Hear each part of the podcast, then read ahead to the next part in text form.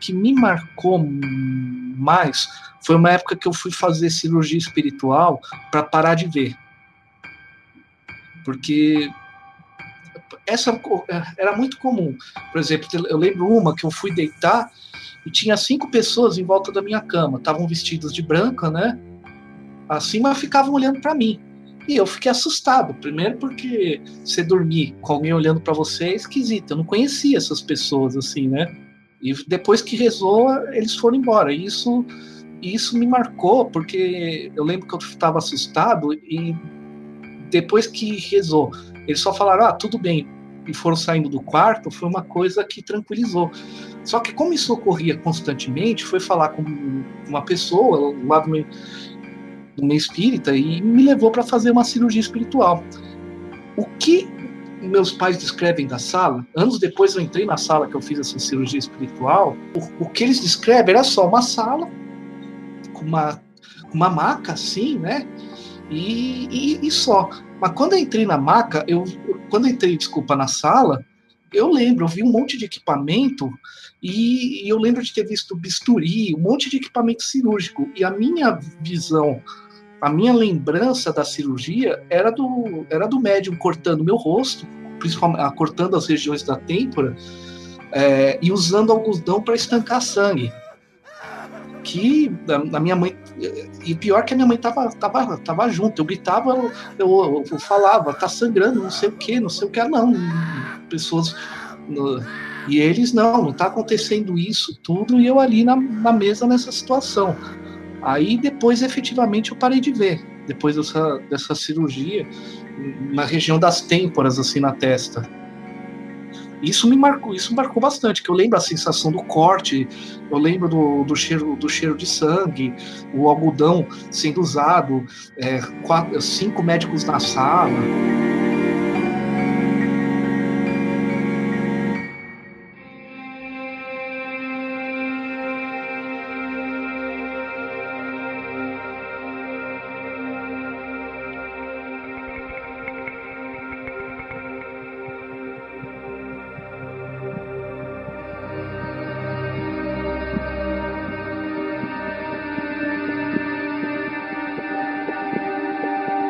Primeiro ano do Criptologia, encontraremos pessoas de todos os tipos, com pensamentos às vezes diametralmente opostos, mas que têm uma característica em comum: tiveram experiências estranhas por toda a sua vida envolvendo o extrafísico.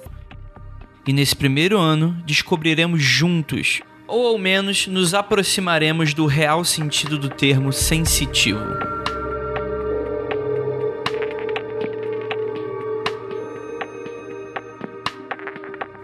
Ser um sensitivo é muito mais do que ter a oportunidade de viver fenômenos inexplicáveis. É também saber lidar com problemas inimagináveis para aqueles que não compartilham da mesma esfera de sensações. Nesse episódio, entraremos com Tiago de Lima Castro, que vocês escutaram logo na abertura. Bom, meu nome é Tiago de Lima Castro, tenho 32 anos, até, até amanhã pelo menos, quarta-feira isso muda de figura. É, eu trabalho como professor de música e de filosofia. Praticamente um trainee de mendigo, né? Mas ok. Moro em São Caetano do Sul, região do Grande ABC, aqui do estado de São Paulo. As minhas primeiras experiências foram logo na infância. Então eu tive, eu tinha experiências de, um, ah, principalmente de vidência e de clareaudiência, uh, e alguns sonhos premonitórios quando criança. Então, tinha momentos, por exemplo, é, eu ia dormir, aí eu via é, ou gente em volta da minha cama, ou não queria deitar porque tinha gente já deitado na minha cama, e aí é complicado. É, e teve alguns sonhos premonitórios também. Não era só uma visão estática que sumia, é uma visão que eu via, dava para conversar, tudo, apesar de eu não estar tá muito afim de, de conversar nessa idade, né? De sonho premonitório, assim, o, os dois mais fortes que eu, o, que eu tive, esses fenômenos premonitórios, foi mais ou menos entre 4 e 5 anos. Um deles, ambos foram com meu pai. E um deles, a gente estava conversando, porque eu, eu, passei uma fase da infância sem querer comer. Eu encrenquei um ano que eu não queria comer, só na hora de dormir, que meus pais iam lá, tal, me davam comida, porque eu não queria comer. Por um tempo, assim. Quem resolveu isso daí mesmo foi uma bezedeira, tal, que benzeu, uns, alguns ramos, uns três ramos de arruda secaram, aí que eu voltei a, a comer de boas. Mas, assim, no meio dessa, dessa fase, teve um dia, meu pai estava tentando ali me convencer, não, você tem que comer para crescer forte. Aí eu fiquei um pouco, um pouco estático, aí eu vi meu pai mais velho andando andando de bengala e eu tendo que ajudar ele. Aí ele se assustou porque eu fiquei com uma cara estranha e falei, é, eu tenho que crescer e ficar forte mesmo. Para quando você, você andar de bengala eu te carregar e tal. Aí minha mãe ficou meio brava assim, tipo, não fala isso, menino, seu pai nunca vai precisar disso, mas quando eu tinha 20 anos, realmente, meu pai quase perdeu a perna, o tra tratamento médico evitou, mas realmente ele, é, isso, se, isso ocorreu dele mais velho, e pouco tempo depois, durante o sono, vi meu pai falecer. É, acordei chorando tal, porque eu vi meu pai numa cama de hospital, numa UTI, entubado, tendo convulsão contínua, com um aparelho no, no, ligado ao nariz para ventilar, é, tendo convulsão, e eu vi o, eu vi ele falecendo, e efetivamente, agora em 2015, no dia 30, o, ele faleceu no dia 30 de dezembro de 2015, o último dia que eu visitei ele foi, dia, foi o dia 29, ele estava exatamente igual ao meu sonho, foi até uma coisa assim, fui visitar meu pai internar no hospital, quando eu vi ele desacordado, tendo convulsão, os aparelhos, a, a posição que ele estava era a mesma, aí, putz, infelizmente, aquele sonho que eu tive quando cinco anos se confirmou, ele realmente fale, faleceu dessa maneira. Então, eram, principalmente na primeira infância, eram esses fenômenos, né, de ah, algumas, alguns sonhos ou visões premonitórias e evidência e clara audiência. Também temos o Fernando, que compartilha um pouco de suas histórias com a gente. Eu sou Fernando Stable Jr., 25 anos, moro na Penha, em São Paulo. Eu me considero um sensitivo pela experiência contínua que eu tenho com coisas que eu vejo, coisas que não seriam explicadas e que me acompanham desde pequeno até hoje e tem essa frequência, é, uma certa frequência no que acontece. No meu caso, o meu lado sensitivo é visões de espíritos, a presença de. Eu prefiro dizer energias, porque nem sempre é de uma pessoa em si, pode ser de uma pessoa que ainda está viva, mas essa facilidade de sentir essas energias, ter a capacidade de muitas vezes sonhar com algo que vai acontecer e prever alguns acontecimentos. Não, não é assim, esse sentido, não é todo o tempo. Mas eu diria que com, com o passar do tempo as coisas se tornam tão naturais que algumas passam batido. Você acaba deixando passar. Mas eu diria que sim, toda semana pelo menos algo acontece. É, varia a intensidade, varia, pode variar o que acontece necessariamente, mas toda semana acontece algo que não, não é bem do explicável. Começa já quando você quando era pequeno. A casa já morava com os meus avós, não é não chega nem a ser uma lembrança minha. É o fato de contarem que eu fazia eu durante o sono, enquanto eu dormia, era muito comum que eu passeasse pela casa dormindo, conversando com, com nada. Algumas vezes minha mãe tem, tentou colocar voltar para cama, até que desistiu de tentar. E eu simplesmente, durante o, o sono, eu levantava, eu andava pela casa e eu conversava. Nem sempre eram coisas compreensíveis eu tenho uma ligação muito forte com ver as coisas através do sonho. As coisas geralmente se intensificam enquanto eu estou dormindo. Então eu lembro já de também quando pequeno ter sonhos recorrentes com uma sombra que tentava me segurar, me arrastar e me mantinha preso. Em qualquer eu sonhava com ambientes comuns meus, minha casa, no qual a sombra é, se tornava sólida nos ambientes e dessa sombra sólida saía uma outra sombra que me segurava pelo braço. E acontecia de muitas vezes é, eu começar a me debater, gritar e acordar nesse desespero. E era recorrente, acontecia com uma certa frequência. Alguns anos se passaram e eu fui notando um, uma relação desse tipo de sonho com outros que eu gostava. Por exemplo, é como se fosse um momento que eu tivesse mais aflorado. Antes desse sonho, desse pesadelo que eu considerava acontecer, acontecia de eu começar a ter sonhos com coisas que iam acontecer. Para uma criança eram coisas simples, tipo como seria o próximo dia na escola, é, que alguém ia aparecer, alguém, alguma coisa simples, mas eu sonhava previamente, acontecia geralmente na próxima semana. E era uma coisa que eu achava legal. Era legal ter esse tipo de sonho.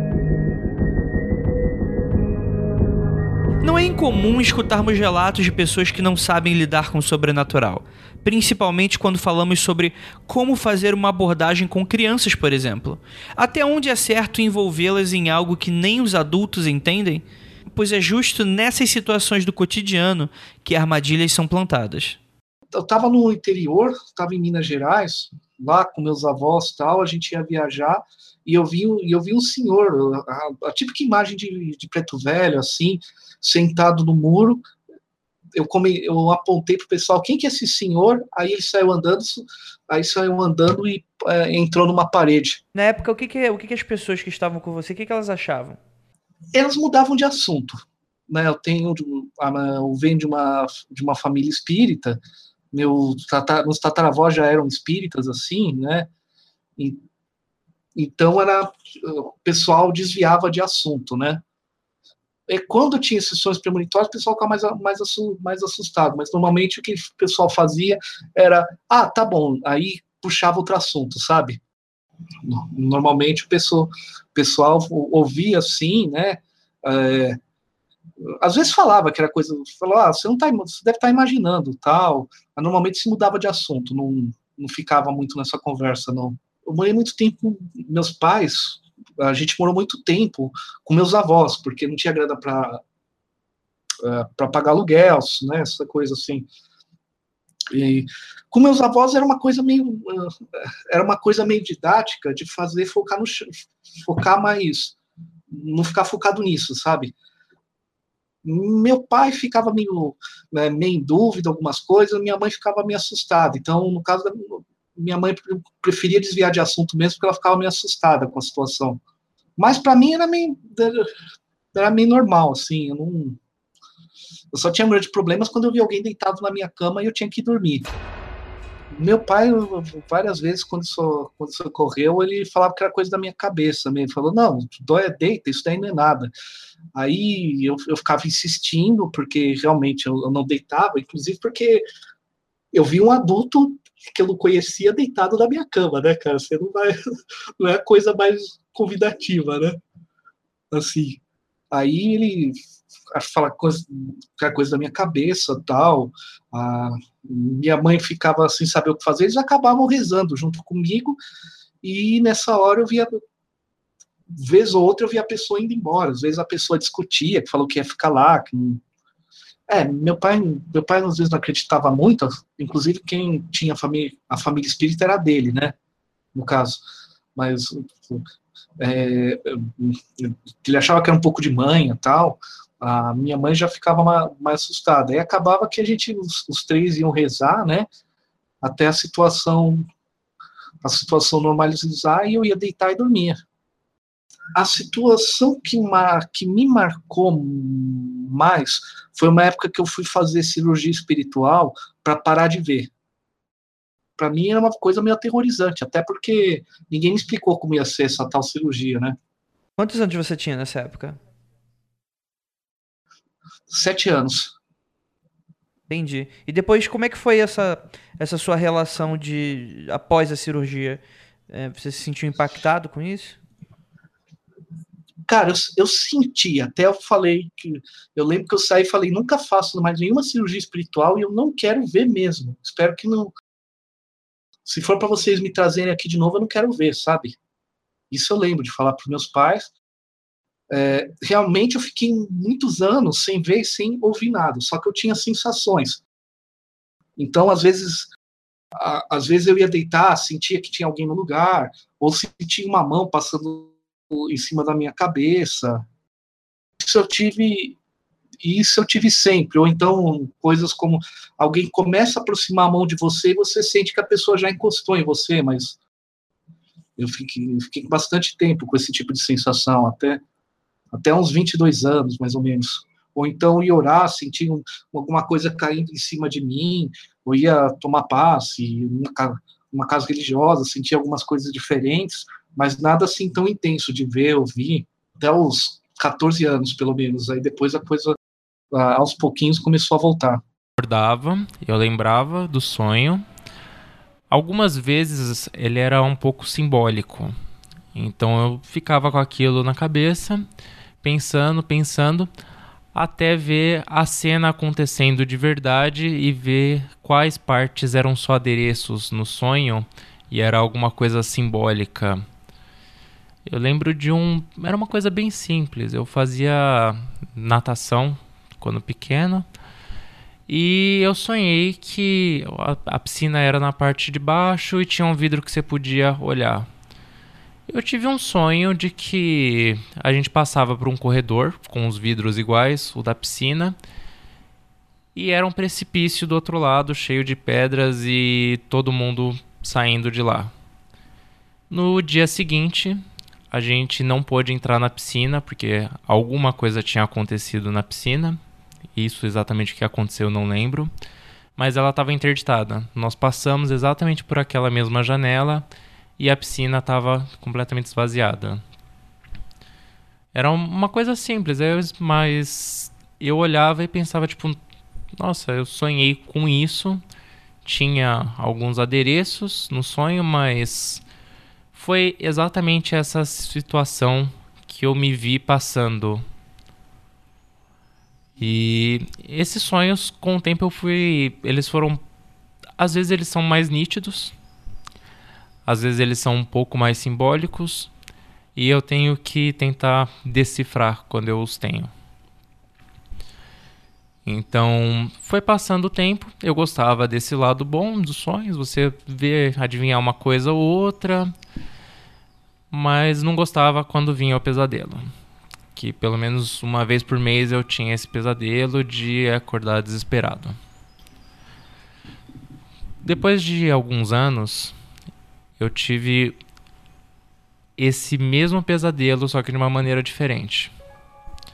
Nele eu acordava no meio da noite, ia até a janela da sala. A janela, a cortina não cobria toda a janela, tinha uma fresta por baixo. Eu olhei através da janela e tinha quatro patas, como ca... patas de cabrito, ovelha, algum animal. No que eu pisquei, se tornou dois um par de sapatos pretos. Eu dei dois passos para trás e eu senti alguma coisa nas minhas costas, me tocando e rosnou. Daquele dia em diante, é, eu tive pavor, eu desisti de ter qualquer tipo desses sonhos. Na época eu era evangélico, então eu dormia com a Bíblia embaixo do travesseiro para ter certeza de que eu não ia sonhar com nada daquilo.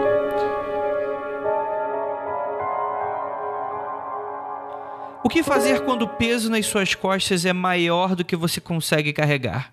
Não importa o quanto conseguimos fugir dessas características únicas, Renegá-las parece funcionar para uma parcela, para outros, nem tanto. A adolescência nunca é tranquila para ninguém, né? Mas assim, nesse aspecto, esse aspecto tava tranquilo, assim.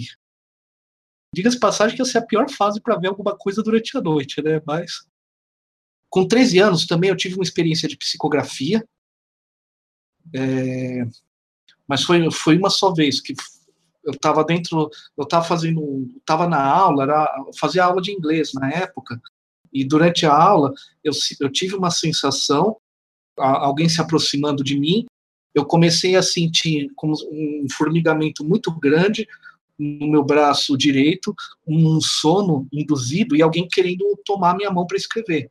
E falando que eu senti é, não era bem falando era uma era como se eu se dentro da minha cabeça tivesse pensamentos que não fossem meus eu resisti bastante porque eu falei não estou no meio da aula imagina no meio da aula começo a pegar um papel e ficar psicografando ali no meio de uma aula de inglês né eu resisti bastante só que quando eu voltei para casa eu não aguentei porque eu estava eu tava sentindo que ia desmaiar né? Então, peguei um papel, psicografei, escrevi uma mensagem, tinha uma assinatura lá da minha bisavó, apesar da mensagem ter um. Ter, não, tinha nada a ver com nada, estava falando que uma pessoa ia desencarnar em alguns, em alguns meses, coisa que não aconteceu, apesar que a assinatura era idêntica à assinatura do, do RG. Fiz mais um, um tratamento espiritual, só que no caso só de passes, e fiquei sem, e fiquei sem vivenciar nenhum, nenhum fenômeno por algum tempo. Só que aos 16 anos, durante uma aula de português, a gente estava tendo aula de literatura sobre surrealismo. Aí a professora, ela falou: ah, vocês vão sentir agora como é que os escritores surrealistas escreviam. Vocês vão, é, vocês vão relaxar, vão pegar uma folha de papel, coloca, segura o lápis na, ou a caneta, aponta no papel. Quando eu contar até três, vocês vão escrever tudo que vier na cabeça. Cara, é, foi só ela falar isso que aí eu escrevi um texto sobre Deus, assim, é, meu braço era uma coisa esquisita, porque meu braço escrevia, ao mesmo tempo eu lia o que estava sendo escrito, às vezes eu sentia o pensamento que estava sendo escrito, escrevi uma página e meia, porque durou 50 segundos essa experiência, ela marcou no relógio. Depois disso, essas sensações começaram a se intensificar de novo, mas não a questão de ver ou ouvir. Só que eu comecei a ter vontade de escrever o tempo todo. Era coisa de estar tá fazendo alguma coisa e eu tinha que pegar um caderno para escrever. Escrevi uma poesia, eu escrevi um pequeno texto, às vezes nada, normalmente nada a ver com o que estava ali no momento, mas se eu não parasse, eu me sentia mal, eu sentia dor no braço, se eu não parasse para escrever, sentia dor de cabeça e tontura. Então eu eu fiquei nesse estado. Só que por esse tempo eu eu conheci espiritismo assim, mas eu não queria mais ir em casa religio religiosa nenhuma, porque eu estava querendo sair disso, sabe? Putz, minha família espírita, mas problema da minha família, eu não quero isso para mim. É, não ia pra, até lia sobre ocultismo, esoterismo, outras religiões, como budismo, coisa, teosofia e coisas assim, né? Só que isso foi se avolumando, isso foi se, se avolumando. Comecei a não conseguir dormir, até que quando cheguei à fase dos 22, cara, eu dormia duas horas por noite, porque eu tinha um monte de sensações durante a noite, é, é dores de cabeça do nada que vinham, passava, um monte de sensações esquisitas, um monte de pensamento que eu não sentia que era meu na minha cabeça, alguns até falando para mim pular do prédio, um apartamento, é, eu realmente eu, eu vinha pensamentos porque não, não era ouvir, mas eram pensamentos que assim era tipo olhar para a janela e um monte de pensamentos. Se você pular, acaba. Eu não vou sair daqui. Se você pular, acaba. Era esse pensamento que me vinha. A gente não, a gente não vai parar de te perturbar. Basta pular que tudo, tudo, tudo, tudo isso acaba. Você vai sofrer a vida inteira para quê? Então era nesse era, era nesse nível e quando vinha isso me dava uma certa tontura. Eu falava, nem fudendo, não vou, não vou pular nem daqui, eu sei que vocês querem fazer, não vou pular, mas fica, continuava. Ou acontecia alguma coisa, ficava pensamento, por que você não elimina isso logo? Acaba com a vida que, é, que tudo isso acaba, assim. Foi essa. Não era só uma, não era só uma sensação, era uma realmente pensamentos que eu contra-argumentava com eles. Eu mentalmente ficava nesse diálogo o tempo todo, às vezes. Você chegou a conversar com seus pais na, na, nessa época? Eu estava numa fase que eu não tinha mais confiança nos meus pais, porque conversei um pouco, mas eles estavam com tantos problemas que eu não sentia que eles podiam me ajudar. Sabe quando você está descrente da pessoa? Eu não sentia que realmente. É, e eu tinha medo de falar com o médico, por exemplo, porque eu falei, meu, o cara vai me. Se eu falar com o médico, eu vou sair numa camisa de força. Então eu não falava com ninguém. Não falava com ninguém. E como é que, sobre isso. E como é que foi é, nesse pós você procurar ajuda num, num, centro espírita e tal? Como é que, como é que foi a abordagem? Como é que foi é, é, essa virada, né, para você? Eu, morava, eu, tava morando, eu ajudava a pagar as contas em casa tal. Meus pais eram separados, se separaram quando eu tinha uns, uns 13 anos tal. Aqui eu tinha, tenho irmão, né? Meu irmão tava com problema com a minha mãe, então ele, ele ia sair de casa. Cara, o dia que, que meu irmão falou, que por causa de uma briga que teve lá tal, falei, caramba, minha mãe já tem uma tendência à depressão. Eu vou ter que segurar a barra dela, financeiramente também. Não dá para conversar com meu pai sobre isso. E eu fiquei com muita raiva, assim, porque eu falei, cara, eu faço tudo, eu trabalho, eu tô buscando minhas, tô buscando minhas coisas, eu ajudo em casa, não faço muita merda por aí, não, não faço, sei lá, nada de muito errado tal, e, e tudo isso só, e tudo isso acontece. Ah, aí eu vou, eu não consigo nem dormir com esses pensamentos na minha cabeça. Aí no dia, eh, meu irmão contou, a gente tinha ido para a praia, voltamos assim, no dia que ele falou, eu falei, tá bom, simplesmente saí de casa, e antes de sair eu meio que tive uma conversa com, com nada, assim, olha, vou tentar ir em tal casa espírita lá, tem duas opções. Se eu chegar na porta, alguém olhar torto para mim, reclamar da minha roupa, todo o meu cabelo, ou olhar torto, eu tô com dinheiro no bolso, eu tinha que pagar conta, mas aquele dia eu não fui pagar de propósito. Eu tô com dinheiro no bolso e ou eu vou no ou eu vou no boteco ter como alcoólica ou ter como alcoólica hoje, ou eu vou na boca da cidade. Tipo, foi eu dei meio que um ultimato pro universo, sabe? Ou a coisa vai é, se as pessoas, se eu me sentir acolhido no local, no local eu fico. Se eu não me é, se eu não me sentir, eu vou fazer toda a merda que eu nunca fiz durante a adolescência hoje.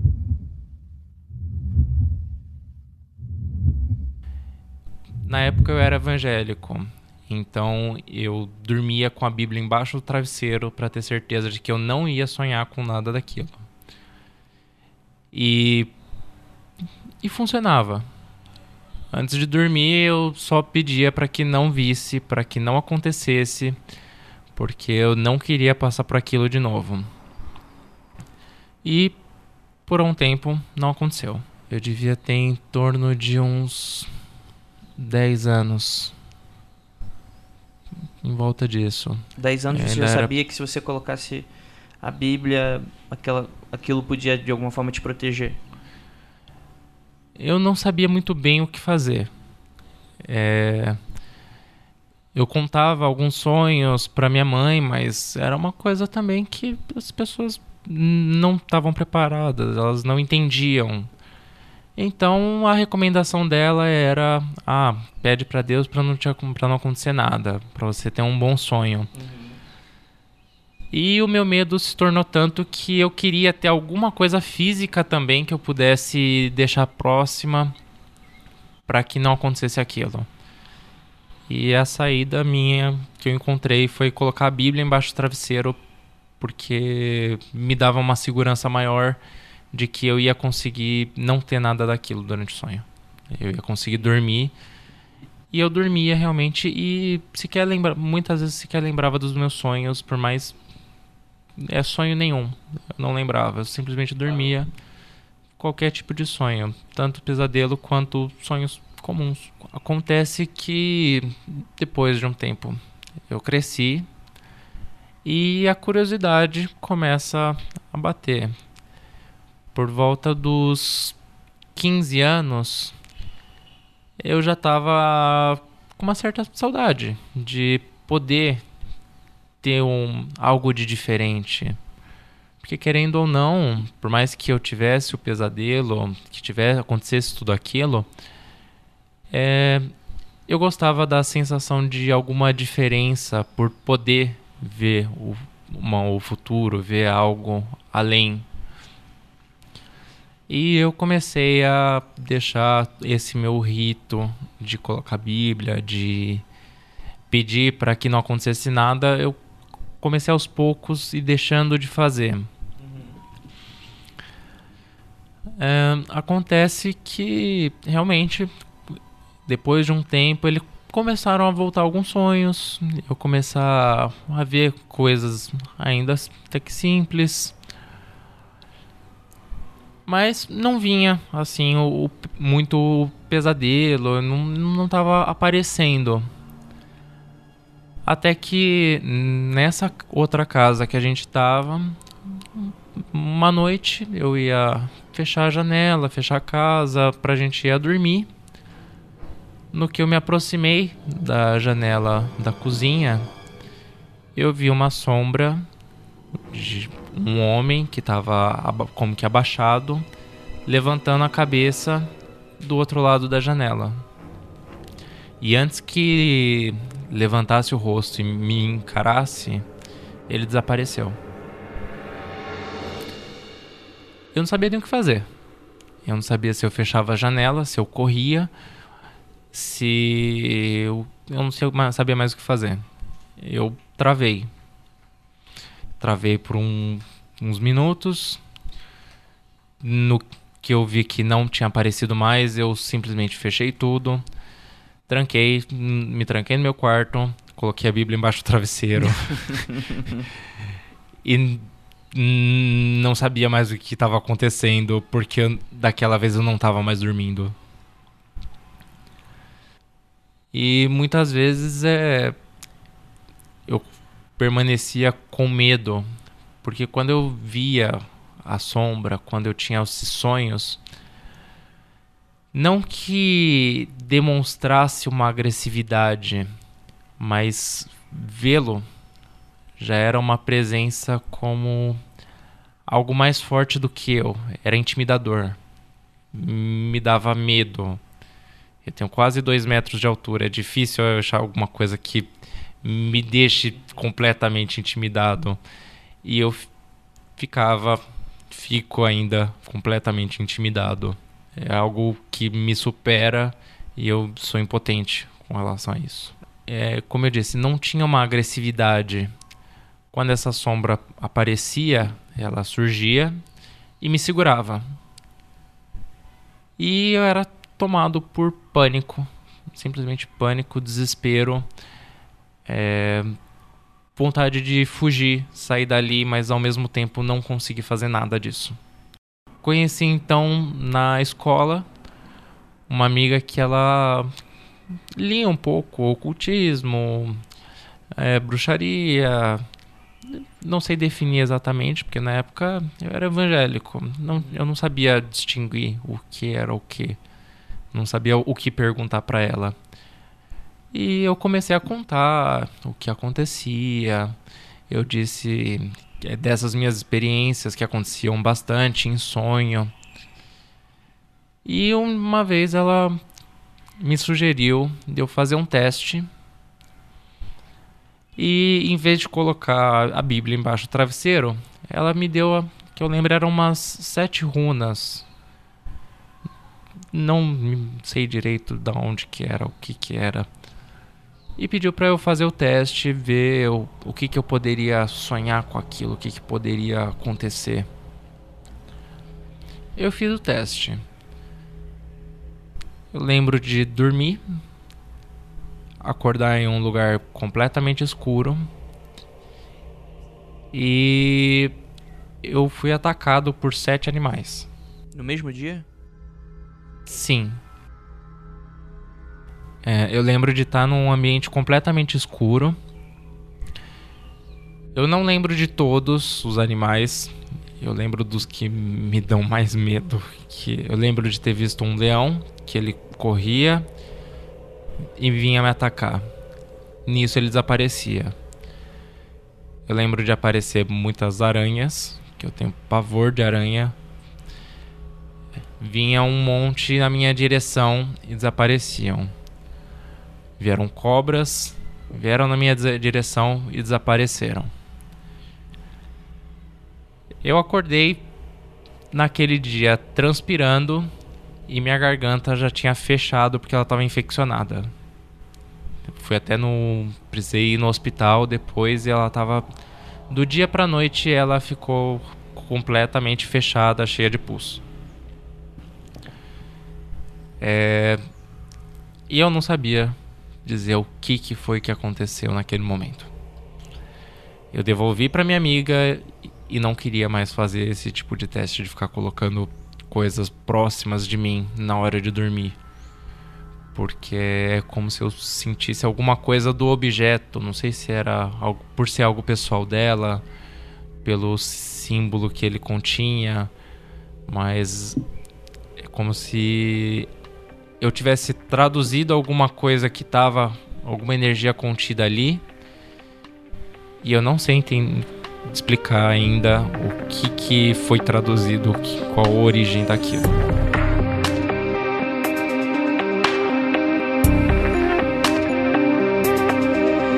Esse é o Criptologia, feito por mim, Andrei Fernandes. É um projeto que só é possível graças à colaboração dos nossos apoiadores. Faça parte você também. Entre no apoia.se barra confidencial, veja a lista de metas e recompensas. Esse é um projeto do site mundofreak.com.br. Até a próxima semana.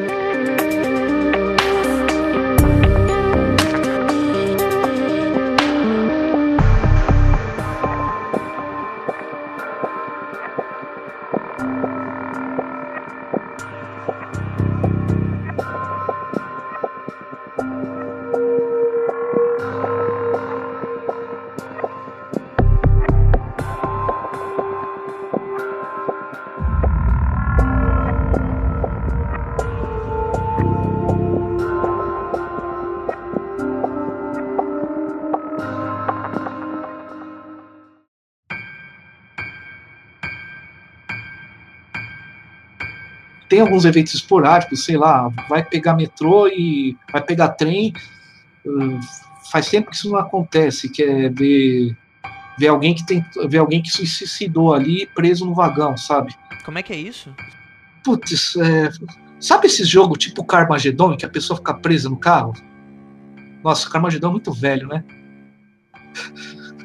É, qualquer jogo assim, GTA, qualquer jogo assim, às vezes eu tô tô no trem e eu vejo uma pessoa presa na parte de fora do vagão. Principalmente quando eu tô no vagão mais da frente ou no final. Por isso que eu prefiro pegar os do meio também. Cara, ela tá consciente, sentindo a dor do vagão em cima dela e ela presa no vagão e ele andando. É uma coisa terrível, assim, de ver.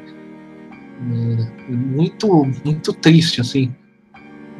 De ver, eu não queria. Aí ela gritando, eu não queria me matar, eu não devia ter feito isso. Alguém me tira daqui. Você não pode fazer nada, né? Você até faz uma prece para a pessoa, mas você não, não tem o que fazer assim. Você faz uma prece que ela possa ficar melhor, tal, né?